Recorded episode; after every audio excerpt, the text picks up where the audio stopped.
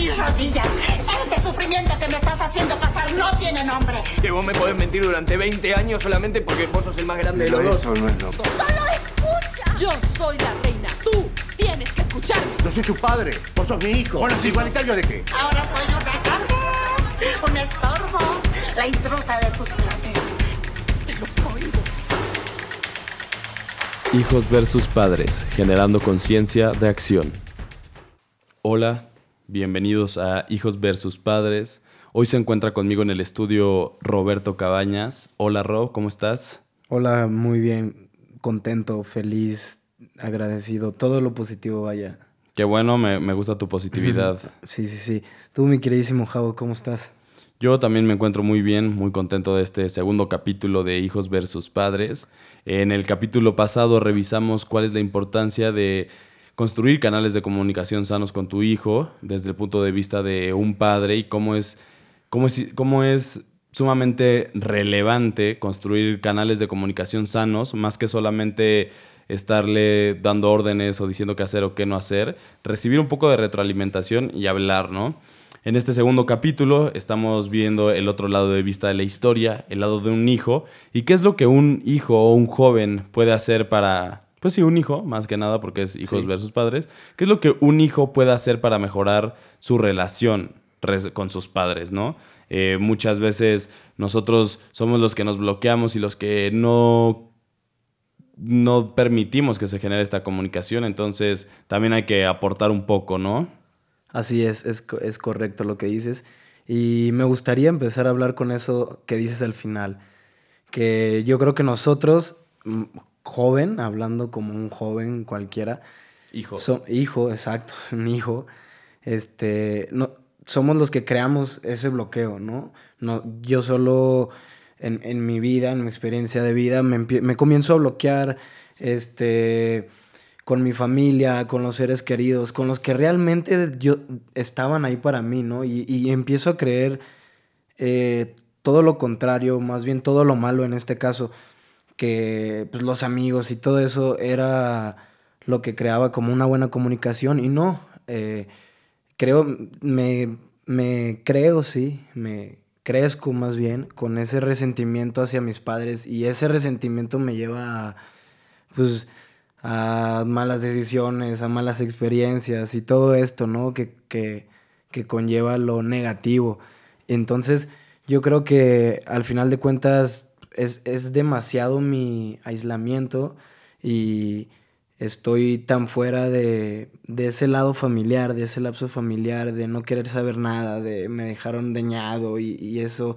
Entonces, no, no era así realmente. Yo era el que, el que me bloqueaba, yo era el que estaba ahí. Creo que muchas veces los jóvenes eh, nos bloqueamos y de hecho hasta en las películas o en las series se ve como los jóvenes cool no hablan con sus papás, Exacto. los jóvenes cool están dentro de su cuarto y no le dicen nada a nadie o siempre está como también la imagen de este chico como emo de las series o de las películas que solo está en su cuarto y le bloquea y le bloquea y le bloquea sí, la sí. puerta a sus padres. Y creo que muchas veces eso pasa en la vida real sin darnos cuenta, como Sin ellos todo el tiempo nos están diciendo pues qué hacer, qué no hacer, están tratando de buscar un poco de su forma de Sí. enseñarnos el mundo, nos, nos hartamos de que nos digan tanto qué y hacer en y, qué no hacer. adolescencia, de un proceso de tantos cambios, de tantas, et- de una etapa, perdón, una etapa tan dura, pues yo creo que es aún más difícil para nosotros que nos estén diciendo qué tenemos que hacer cuando ya queremos ser libres del mundo, ¿no? Sí, ya queremos ser libres, ya nos sentimos también muy grandes, que también es algo que justo nos tenemos que dar cuenta de que no, o sea, Exacto. no ya conocemos todo, no somos inmortales, eh, seguimos aprendiendo y, y tenemos que escuchar lo que nuestros Para, padres exacto, nos, tienen que decir. Y pues ponte, ponte del lado de ellos también, o sea, si te dicen algo es porque te quieren, si te dicen... Y yo creo que eh, un ejemplo que, que me sucedía mucho a mí, mi abuela, ¿no? Mi abuela, la madre de mi mamá, me acuerdo que me decía cuando yo estaba muy pequeño en la adolescencia, y acuérdate, de, te vas a acordar de mí en unos años, cuando crezcas, cuando veas que no te lo digo por chingar, cuando veas que te digo porque te quiero. Que me decía una cosa y yo, ah, sí, sí, sí, va, va, ya no quiero escucharte. Y a veces hasta, pum, me salía de la casa, ¿no? Y se le estampaba la puerta o la dejaba hablando solo. Y eso, eh, pues, eh, lo de los abuelos está muy cañón. Yo no sé qué tienen los abuelos. están, Tienen, Pues es que hacen son- magia, ¿no? Pero es totalmente, totalmente lo que pasa en, en- en la vida de, y no solo eh, mía, sino de muchísimos jóvenes. Es que al final tenemos, o sea, sí tienen más, más años, más experiencia y pues hay cosas que ya pasaron, ciertas experiencias que ya vivieron, de las cuales tú como hijo puedes aprender. Y al final hay que entender justo que el papá no, o los padres no nos están tratando de dañar, ni, nos ni están a- atacándonos en nuestra contra, sino tratando de guiarnos, ¿no? Y eso Así es un es. poco lo que también nos fíjate, desespera. Yo creo que si en cierto punto de mi etapa adolescencia, por, por llamarla así, me hubiera detenido a, a hacer eso que acabas de mencionar, es decir, pues aceptar, este, ver que realmente no lo estaban haciendo por dañarme, que todo eso, ¿no? Yo creo que hubiera crecido con, con una vida diferente. ¿Por qué? Porque yo era, yo era el, el malo de esta película, ¿no? Por decirlo así.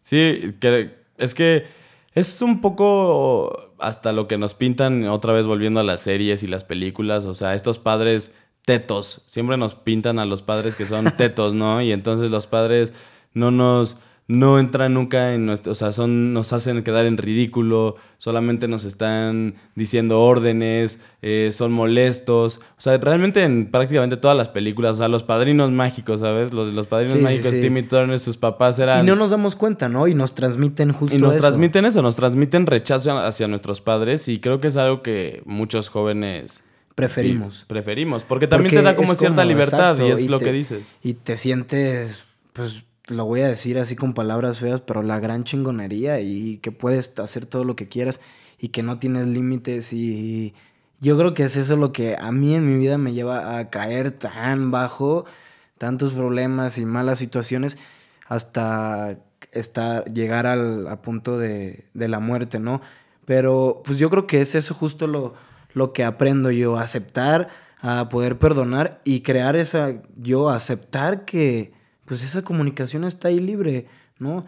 Yo, algo que me favoreció a mí, por decirlo, era pues crear, no sé, a mí me sucedía algo en la escuela con, con una niña o lo que sea y se lo contaba a mi mamá, ¿sabes? Entonces yo decía, ah, pues ya no estoy hablando, ni ella me está hablando nada más para regañarme, joderme, ni yo le estoy hablando nada más para pedirle y que me se cause un conflicto, pues Sí, vaya. ayuda. O sea, estábamos creando en cierto punto una comunicación fuera de lo normal, una comunicación que simplemente nacía, que simplemente era por querer tener, mostrar ese cariño de uno al otro y mutuamente, ¿no? Que fuera Sí, solo eso. esto eh, Que le hablaras de- un small talk, que es nada más estar hablando de cualquier babosada y estar relajándote sin que tus papás justo tengan esta presión de estarte diciendo cosas o corrigiendo cosas o sin que haya temas polémicos. Creo que es básico y es muy bueno para ayudar a conocer al otro porque muchas veces nunca nos detenemos a preguntarle a nuestros papás ni siquiera sus colores favoritos, su música favorita, su artista favorito, cómo conoció a nuestra mamá, qué le pasó cuando era joven, su puede- mayor ridículo, cosas que son básicas, o sea, y tenemos que buscarlos como si fuera igual que nuestros amigos. Y suena tan sencillo, ¿no? El crear esto, pero es demasiado difícil. Y partiendo de esto que venimos hablando, me, me encantaría eh, lanzar un reto. Bueno, me reto a mí mismo, te reto a ti y a nuestros escuchas también. Fíjate muy bien, el día tiene 1440 minutos. ¿sí? A la semana, por los siete días de la semana, una semana equivale a 1080 minutos.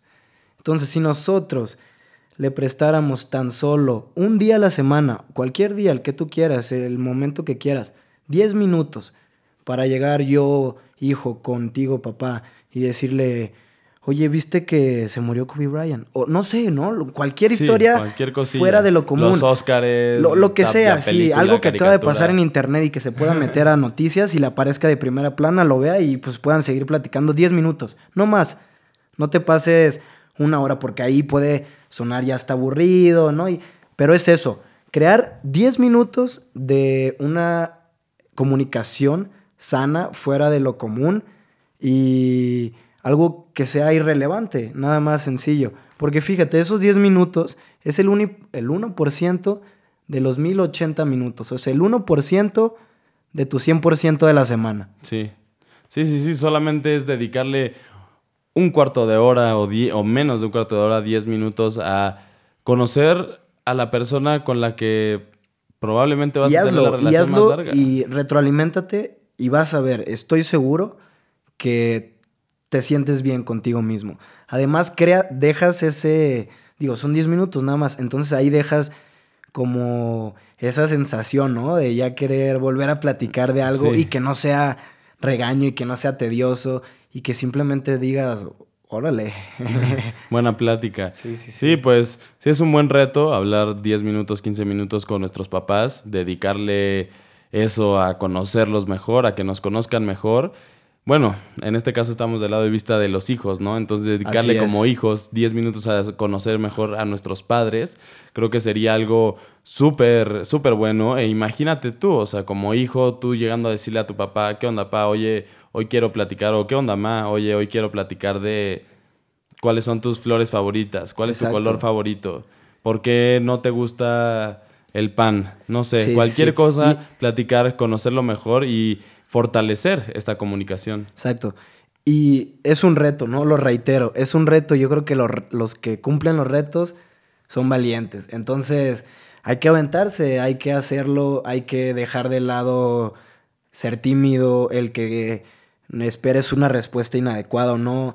No importa, tú hazlo, siéntete bien contigo mismo porque te aseguro que eso va a suceder. Sí, estamos aquí para aportar y como hijos, pues somos el 50% de esta relación de hijos versus padres. Sin duda. Así que, pues, si eres padre, escucha el primer capítulo y ve lo que te toca hacer como padre. Si eres hijo, que espero que te haya gustado este capítulo y pues trata de aportar algo a esta relación que es tan, tan buena y cuando es bonita, cuando, cuando está saludable es muy bonita y pues nos brinda mucha paz en muchos es. otros aspectos Sí, sí, de, sí, claro de la vida.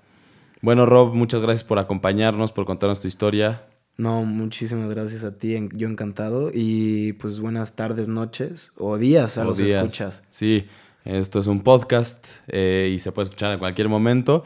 Les recuerdo Cualquier- que nos sigan en nuestras Spotify. redes sociales, Hijos versus Padres, en Instagram, en Twitter, en Facebook, en Spotify, Hijos versus Padres, en SoundCloud, Hijos versus Padres y en la web, hijosversuspadres.com. Sobre todo que interactúen con nosotros, que para eso es lo más importante para nosotros, escuchar opiniones y al final de cuentas ninguna vale, ¿no? puntos Todas de vista. cuentan todos sí, los puntos de ahí vista. déjenos en la publicación de este segundo capítulo cuál fue su estrategia para, para crear una buena relación con sus padres, eh, les está funcionando el reto, qué otros temas les gustaría que habláramos, eh, creen que es importante tener una relación buena con sus padres o no. Ahí déjenos todos sus comentarios, historias, testimonios, puntos de vista, lo que quieran. eh, nosotros aquí los estaremos leyendo. Y pues el chiste es nutrir este podcast de muchos puntos de vista. Aquí nadie tiene la razón. Exacto. Y estamos en busca de, de la verdad y de sanar esta relación tan lastimada que se ha visto. Así es.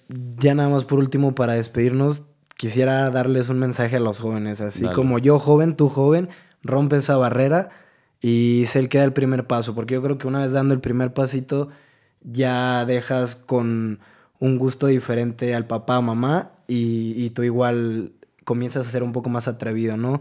Entonces, sé valiente, fuerte en dar ese paso a una mejor comunicación. Sí, mínimo que en ti quede haber dado el paso. Exacto, me despido de ti. Muchísimas gracias, Javo. Gracias, Rob. Nos estamos viendo. Eh, escuchen Hijos versus Padres. Bye bye. Síganos en las redes.